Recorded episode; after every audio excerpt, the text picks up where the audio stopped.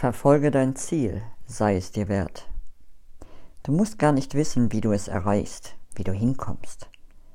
Was du wissen musst, ist, was du jetzt in diesem Augenblick tun kannst. Punkt.